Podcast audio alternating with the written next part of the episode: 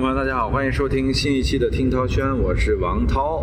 我现在在高铁上，正在从上海赶回北京，因为刚刚在上海录制了一期节目。听涛轩节目呢，说实话是比较神奇的一个事儿啊，就是我经常在这个节目提到谁啊，然后我就会跟这个节目或者说这个提到的人有合作啊，比如说之前这个《乘风破浪的姐姐》。之前说了这个罗永浩罗老师，后来才发现我的投资人也投了罗老师，啊，并且撺掇着一块合作，啊，并且随后啊，关于罗老师的合作就处处而来啊。那我那么不喜欢罗永浩老师，这这太勉为其难了，对不对？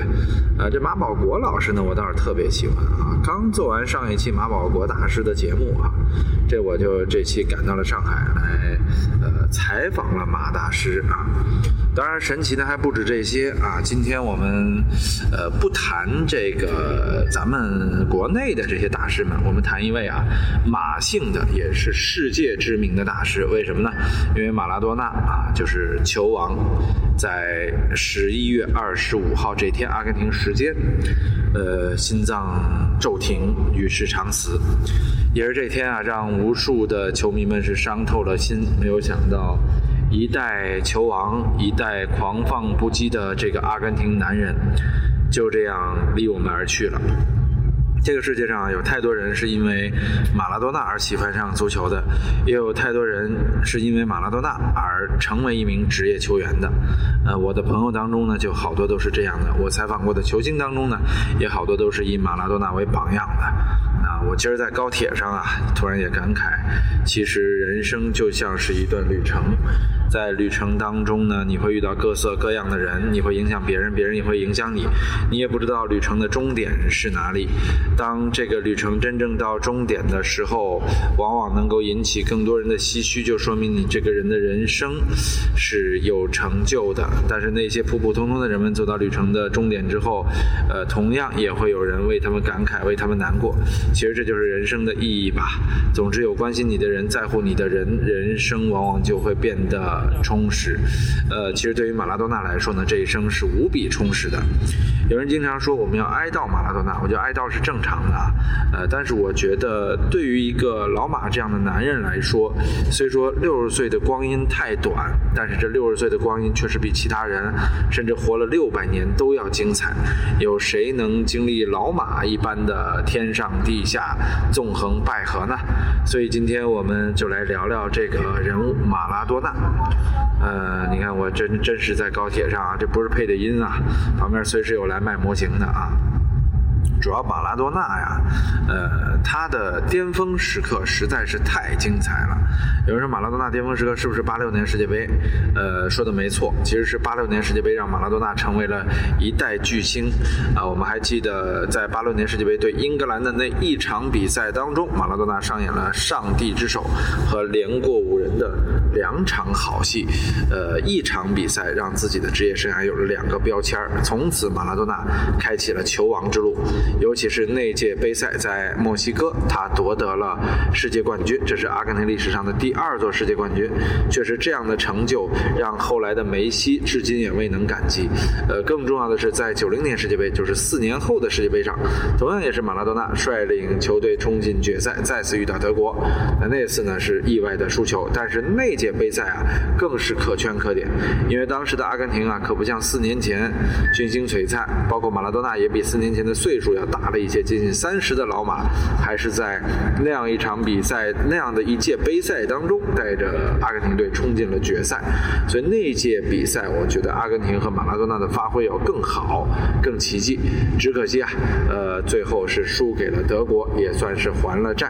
就这样，两个世界杯的周期和和德国队两次相遇，马拉多纳拿得一座冠军奖杯，并且丢失了一座冠军，拿到了亚军。这个成就无论。是现在的梅西和 C 罗都是无法企及的。有人说，呃，老马他到底对世界足坛意味着什么呢？这可能是很多呃行业外的人啊会问的。其实很简单，就是大多数这个足球运动员是很难破圈的，呃，很难很难。但是老马做到了。从一九八六年开始，马拉多纳就是神一般的存在，说他是神一点都不为过。刚才我们已经说了，大量的小球员是因为马拉多纳才喜欢上足球，并且从事这个行业的。更重要的是，马拉多纳对世界足球的贡献有什么呢？我们都知道，世界足球的职业化以及商业化是从一九九零年世界杯开始为标志的。九零年世界杯正是马拉多纳所带领的阿根廷队冲进了决赛。那届杯赛上，马拉多纳和德国队的三驾。马车是最火爆的，呃，两支球队的代表人物。但是，尽管马拉多纳丢掉了决赛，他在这个阿根廷队的这种影响力啊，还是世人皆知的。也就是从呃九零年世界杯开始，整个世界足坛进入了商业化阶段。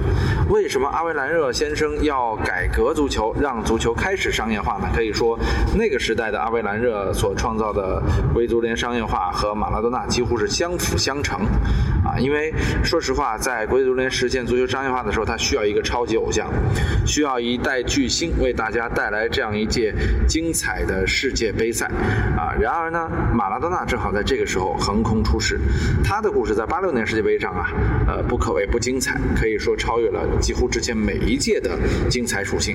尤其是在全世界这么呼唤个人英雄主义的年代，马拉多纳横空出世呢，让足球的商业价值到达了一个新的高度。所以。我我们看八六年世界杯大片的主题啊，就叫 Heroes，啊，用的是著名的呃歌曲 Heroes，在里边有各个球队的 Heroes 出现，但最终的 Heroes 是马拉多纳。也正是这样的一个契机，让贵族人意识到英雄的魅力是无限的。一，我们世界杯得扩军；二，我们得创造世界杯更多的商业价值。由世界杯为核心带来的周边商业价值，也在这几年是雨后春笋般凸显。足球。彻底的职业化、商业化，成为了这个九十年代、上世纪九十年代大家的一个主题，而马拉多纳则是这一次风暴的缔造者呀。有人说怎么就缔造者了呢？咱都说了呀，如果不是他在八六年杯赛上成就的神迹，啊，一人之力代表球队夺得世界杯，这是前无古人后无来者的神迹啊！正是这样的神迹，让大家对老马是崇拜备至。呃，老马的成长速度是非常快的。其实早在八二年的时候，在世界杯上他的狂放不羁就已经体现出来了。包括在转会到巴塞罗那之后，也曾经和毕尔巴鄂竞技大打出手。老马是这个出了名的暴脾气。这样的暴脾气能够在一支球队中被驯化，随后成为英雄，这样的故事呢，在戏剧体系当中也是绝对完美的。所以对于马拉多纳来说啊，啊那个时候能够创造这样的地位，拥有一届自己的世界杯，这对于一个球王的成长之路来说是非常好的第一步。马拉多纳在八六年世界杯之后就几乎被捧为了神级的人物。这种神级人物的地位，确实是让阿维兰热在国际足联商业改革的时候感受到了他巨大的商业价值。有马拉多纳在的地方，就意味着财富。正是阿维兰热的国际足联和马拉多纳相辅相成，创造了九零年世界杯的辉煌。我们都记得，从九零年世界杯上，一切都流行开来，比如说那首漂亮的《意大利之夏》啊主题曲，以及各个球星的包装，以及更加精美的世界杯转播。从九零年开始呢，世界杯的赛制包括转播的格式都跟以前有了很大的变化，一切皆为商业化，而球队也引入了商业广告，整个场内的比赛广告也更加的鲜活，并且包括新闻发布会的混合区，呃和赛前赛后的拍摄区的广告都开售，呃除了这个球衣的胸前身后广告没有开之外，几乎国际足联是全面把商业广告打开了。九零年世界杯加上九九四年世界杯两届世界杯由这个意大利和美国先后主办，而创造了不断的商业奇迹。可以说，在九零年到九四年世界杯都取得了巨大的商业利润。这对于阿维兰热和他的国际足联来说，确实是不可思议的。他们很多事情都出乎自己的意料。足球原来可以这么的火，足球的商业价值也在瞬间爆棚。所以这一切的一切，我们反追回来啊，跟马拉多纳的功劳都不无关系。如果不是马拉多纳在此前创造了一个偶像般的足球神仙的这这样的超级英雄的魅力，也不会有人如此的钟爱足球，也不会推进足球商业化的进一步改革。所以，球星才是足球前进的腰动力啊！当然，根本动力还是这个足球本身以及人们对于足球的需要。所谓的保暖思淫欲嘛，当然是全球人民的物质生活条件在上世纪九十年代达到了一个新的高度，才有了世界足球的大发展。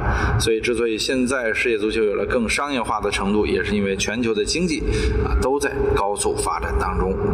好的，刚才聊了马拉多纳对于世界足坛的这个商业贡献，其次再聊聊大家为什么爱马拉多纳这个人。马拉多纳是一个非常性情的人，不按套路出牌。他尽管是生活在职业足球。背景之下，但是他对于足球本身的态度还挺职业。不过，对于球场外的各种呃这个合作呀、商业呀，都表现的未必那么职业啊。说几个例子啊，马拉多纳经常干的一件事是答应好别人。的专访，那天下午两点钟专访，上午十点突然间自己心情不好了，他有可能会在一点钟的时候取消专访，就告诉对方我心情不好，不管对方是来自其他城市还是来自其他国家。这是马拉多纳经常干的事儿。他喜欢的商业活动啊，往往有的时候甚至一分钱不要；但是他不喜欢的呢，就会要一个天价。同样，马拉多纳也有很多朋友债，就是有很多活动啊，都是朋友找他去做的。他自己呢，并不喜欢，但是呢，为了做，满足朋友的这个需求，他必须得干。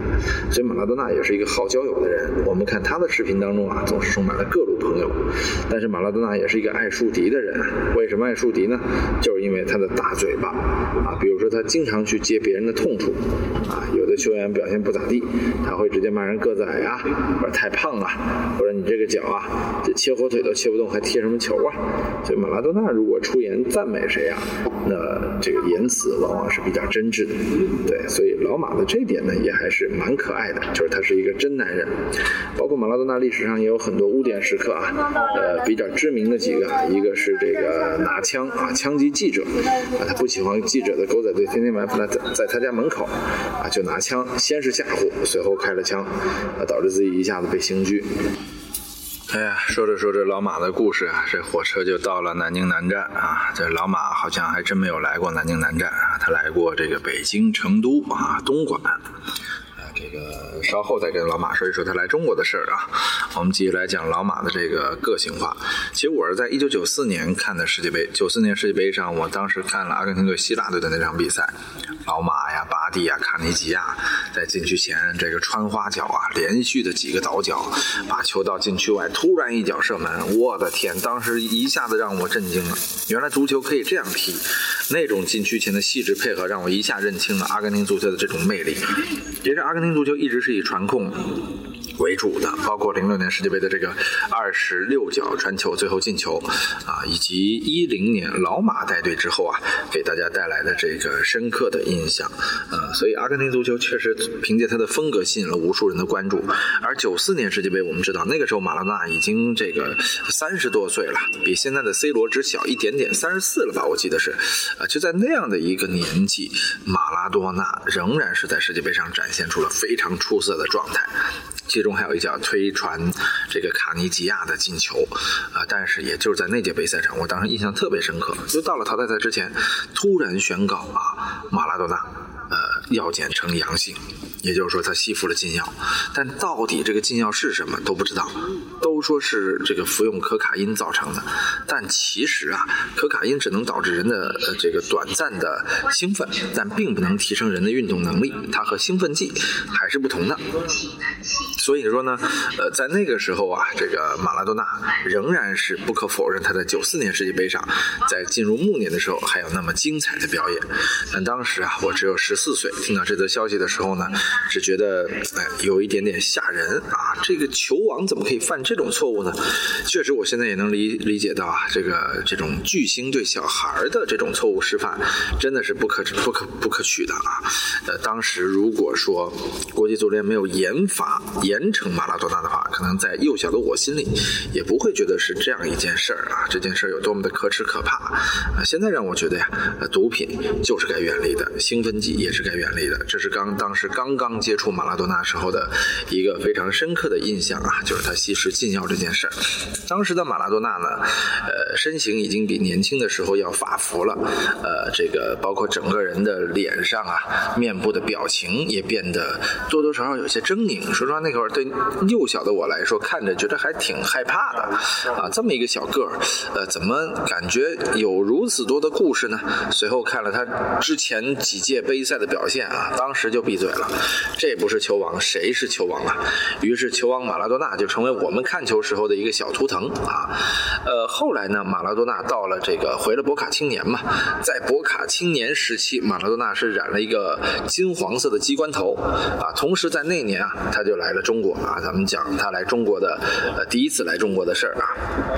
那个时候球王来中国啊，中国的球市正火呀，当然大家就震惊了啊。他先去成都和和这个四川全兴踢了一场比赛，那场比赛里边，马拉多纳让大家见识到了，哎，什么是快发任意球？就中场有个任意球，马拉多纳上来之后直接啥也不说，传给卡尼基亚啊。当时全兴后卫都懵了，这这这啥玩意儿就传了呀？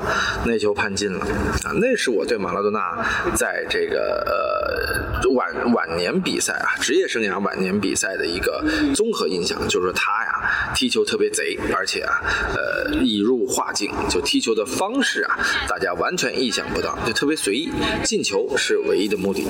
所以现在回想一下，可能那个时候马拉多纳真的已经是到了一定的境界了啊，对于足球的理解呢，是我等常人所不能及的了。所以整个马拉多纳在场上的这种表现，呃，在三十四岁之后，说是球王级的仍。不为过啊！他跟 C 罗现在三十五岁不一样，C 罗是靠刻苦训练啊才维持住这样的状态，但是马拉马拉多纳靠的就是天赋。别人也在挥霍天赋，马拉多纳也在挥霍天赋，包括毒品啊、禁药啊、性啊，马拉多纳从来没有远离。但是这些东西呢，并没有毁掉他啊。尽管让他可能如果不用这些的话，可能状态会更好，巅峰期会更长。但即便用了这些，马拉多纳也仍然保持了三届。世界杯，甚至说四届世界杯的巅峰状态，其中有两届啊进入了决赛，所以这对任何一个球员来说都是极为不容易的，只有球王马拉多纳才能做到，而且。马拉多纳同时，他的出现啊，对于这个世界上很多小个子的影响力是非常大的。他只有一米六八左右吧，但是呢，一个一米六八的男人能够在足球场上撑起一片天，呃，向全世界证明巨人原来是可以只有一米六几的，这也是一个了不起的示范。所以这也是为什么那么多亚洲人喜欢马拉多纳的原因啊，因为亚洲个子不高的人很多呀，他们觉得，哎，马拉多纳几乎就是矮个子的代言人。在那个年代，马拉多纳的各个方面呢都受到了大众的喜欢，啊，即便是九四年世界杯，他在世界杯上服用了禁药，人们对他也选择了原谅，啊，为什么会原谅呢？因为他太强了。其实马拉多纳就是这样一个人，如果说他要单独是你的朋友或者是你的家人的话，你一定烦死他，啊，因为，呃，如果你有一个家人，他又违规又老惹事儿，老得让你去唠，啊。有的人说啊，我不烦做球王的亲戚。但如果你真有一个这样这么样的弟弟啊，这么样的爸爸，这么样的哥哥，你可能真就烦死了。要有这么样的一个儿子，你就要愁死了，对不对？所以马拉多纳就是这样一个问题人物。但即便马拉多纳有这么多的问题，为什么那么多人原谅他？其实说出来大家不爱听啊。就当一个人啊，他的优点多到一定程度，大家对他的爱深到一定程度的时候，那些缺点就反而变成了他们的优点。如果马拉多纳不枪击记者，如果马拉多纳不随时反击侵犯他的人，如果马拉多纳啊不做出那些过激的举动，包括这个和黑社会之间啊千丝万缕的这个联系，其实都是马拉多纳组成的重要部分。缺了任何一点，马拉多纳也就不是马拉多纳了。所以有的时候我们在唏嘘马拉多纳的恶劣行迹的同时啊，也要感慨一下，犯了如此多的错误还能被大众原谅。可见他在天赋和大家的喜爱度方面是多么的任性，这就是马拉多纳啊！老马曾经在第二次退役之后来中国的时候啊，我险些去做了一次采访啊。当时呢，天下足球接到了这个马拉多纳主办方的邀请，说要去采访，当然想派我去。当时都已经准备好行程了啊，出发之前。突然得到一条消息，啊，说这个行程取消了。我说为什么呀？我这都准备好见老马了呀。后来才知道，马拉多纳的这个工作人员啊，经纪人啊，报了这个三十万美金的采访费。啊，你想这中央电视台啊，以前采访都是台里给别人钱啊，怎么可能给马拉多纳三十万呢？啊，大家觉得天方夜谭，于是中央电视台也拒绝了。那是一个中央电视台是大爷的年代啊！什么时候中央电视台去采访别人要给别人钱啊？上至天王老子啊，下至接地气儿的明星，那都是吵着嚷着要进央视。那央视春晚也就给你五百块钱的车马费啊。所以说采访马拉多纳三十万这个钱，天下足球是断然不会出的，央视也没有哪个部门出。马拉多纳由于不了解情况，就这样错过了和央视的一次亲密接触啊。但是后来啊，呃，央视去采访这些球。球星啊，也都要付费了啊！因为海外球星的采访啊，确实是要付费的。大家看他们采访什么梅西啊、C 罗呀、贝克汉姆啊，以为没付费，但其实啊都付费，只是这个付费方不是央视，是谁呀？是赞助商，比如说阿迪达斯签了梅西啊，某表签了 C 罗啊，就类似于这样的方式，然后再转到央视，把它作为一个媒体曝光出口，资源交换啊。马拉多纳当时是没有跟着品牌来，所以自己啊生来就错过了这次。采访的机会，呃，我个人呢，本来是能有幸和马拉多纳亲切见面的，但那次呢就错过了。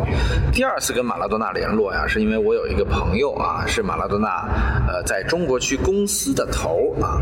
后来呢，我也逐渐跟他们公司的董事长啊也就熟了，才知道啊，其实马拉多纳是这个公司董事长儿子的干爹啊，这个就是这么复杂，呃，也是他的教父啊。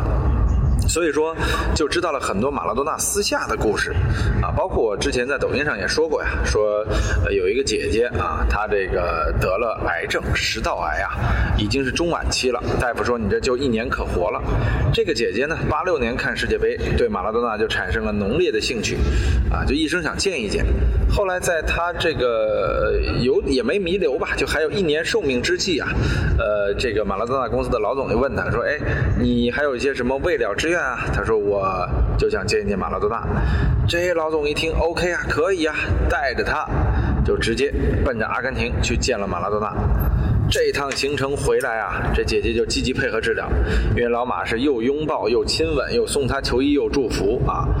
这一系列下来，您还别说啊，老马呀。他的神迹在护佑着这个姐姐的身体，她真的慢慢的变好了。尽管现在呢，身体里还有癌细胞，但是癌细胞和身体啊形成了一种平衡，啊，这就是偶像的力量。他自己也说呀，见了马拉多纳之后，觉得余生愿了啊，无所依恋，于是乎呢，无欲无求，天天就这么开开心心的放空，啊，当然不知道他在得知马拉多纳死讯的一刻啊，会不会很感慨？我们还是希望这个姐姐啊，继续健健康。康的啊，这是关于马拉多纳和呃这个中国人的一些故事。其实当时啊。我想筹拍一部电影。二零一零年，我写了一部电影，是基于我在央视做的专题《疯狂的足球》写的一一部电影啊。电影大概的概念是呢，是到了当时还说的是二零二二年啊，呃，那是二零一零年写的剧本嘛。二零二二年，为了让中国队冲进世界杯啊，呃，中国的科学家呢研究出了这种基因提升法。呃，怎么提升基因呢？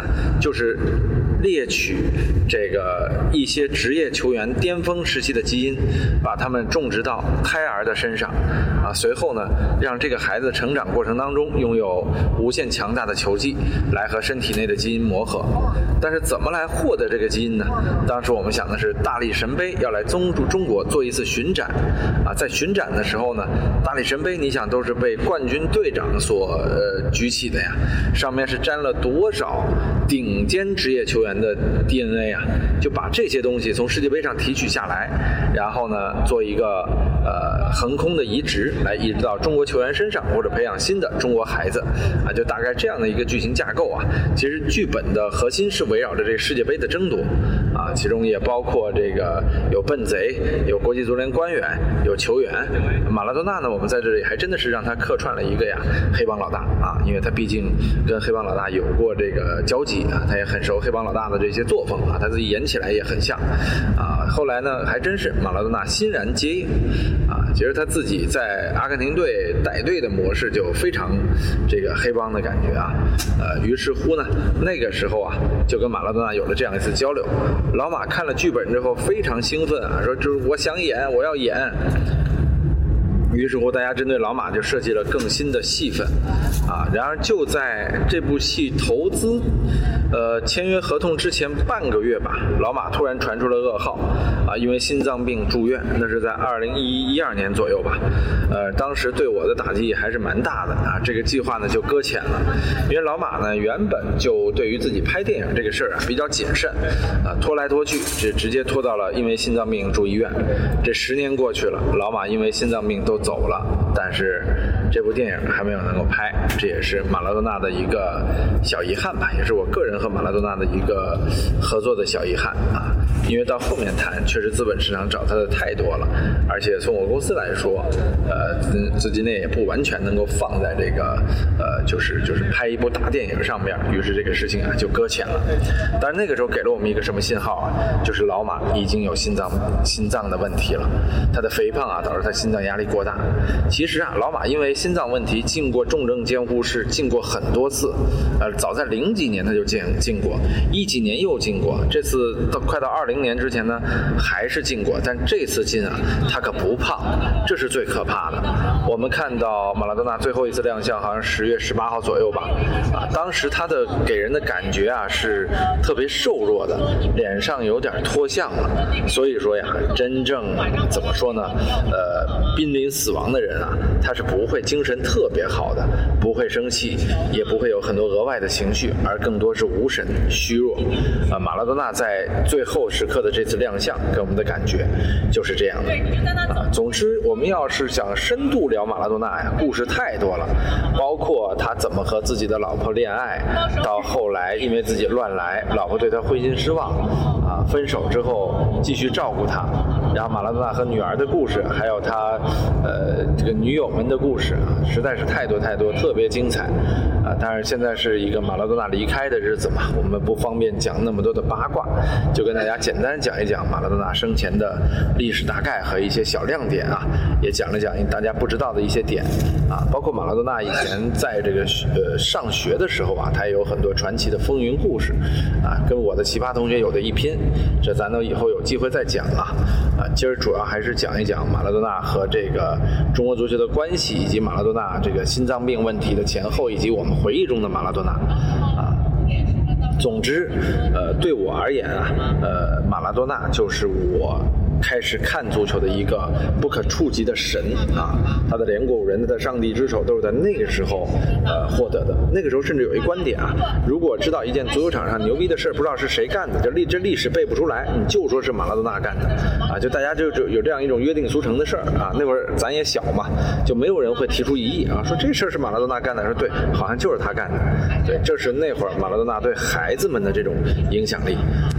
而就在马拉多纳去世的这一天呢，当时也正好赶上我要在抖音带货啊，呃，我当时是要售卖天足的三本书，天下足球的三本书啊，那些年我们追过的球星，结果 House Boss 第一本的第一个人就是马拉多纳，他也是这本的压轴戏啊，我就念了一段关于他的解说词，结果这本书大卖啊，一天卖了一点几万出去啊，也有人 就来攻击我啊，说你这个吃人血馒头啊，赚去世的人的钱啊，我个人是觉得啊，这。是一个巧合。另外一点呢，如果说天下足球当年写了对马拉多纳溢美的词句，以及对众多球星的赞美，在这样一天把他作为巨星之首来推出，又有何不妥呢？总之啊，这些丑恶的人看别人都是丑恶的啊，充满铜臭味的人看别人也都是充充满铜臭味的啊。这个咱们在其他平台上也做过了直接的对怼啊。呃，所以说这期马拉多纳做出啊，其实也是想和大家分享一下，呃，马拉多纳对于世。世界足坛来说的重要的位置。啊，这期节目录的不深啊，也是为了让更多完全不看球的人能够听懂，能够了解到老马是怎么样的一个人。总之，就想告诉大家，以老马现在这样的成就，世界足坛没有第二个人能够复制，包括贝利。啊，有人经常说你为啥是个贝黑呢？我说不是，贝利啊代表上个时代的球王，是或者说是近现代足球的球王。马拉多纳呢是现代足球的球王。就这俩人放到现在，马拉多纳的表现应该比贝利还要更好一些。啊，所以基于这点来说呢，我个人觉得马拉多纳要更加的伟大。最后还是想跟大家分享一下啊，老马去世啊这事儿，咱们不必太过悲痛。啊，朋友圈啊有很多地方就有很多人会把这事儿拿出来装装逼啊，炫耀一下自己喜欢足球。但我想说的是啊，这个六十岁的男人真是经历了我们太多的人生体验，他这辈子呀真的是没白过，过得真值！就是一个男人啊拿了世界杯啊，接受万人的呼喊。然后同时呢，呃，这个这个生活的起伏，让他既有牢狱之灾，又有身体的压力，同时混过黑社会啊，吸过毒品啊，干过各种各样龌龊的事儿。但关键做了这么多错事儿之后呢，球迷们还是很喜欢他。你说这是不是开了挂的人生？所以对于马拉多纳来说啊，这辈子真的是值了。啊，兄弟们，包括象征啊，是不是都特别想过这样的日子？其实这样的日子不是财富自由的日子，而是有追求的日子，有内核的日子。啊，我觉得马拉多纳就是这样一个有内核的人。呃，所以基于马拉多纳的故事呢，我们说了就是聊个七天七夜也聊不完。如果您想听的话，以后啊，我们录个马拉多纳的故事连载啊，让大家好好的爽一爽，听一听。总之，今天老马走了，世界足坛迎来了一个新纪元。那么下一个球王级的人员啊，现世球王级的人员又是谁呢？会是贝利继续担当，还是梅西、C 罗补上呢？总之，世界足坛有很多精彩。而这期听涛轩呢，也跟您聊聊世界足球。我们下。期节目再见。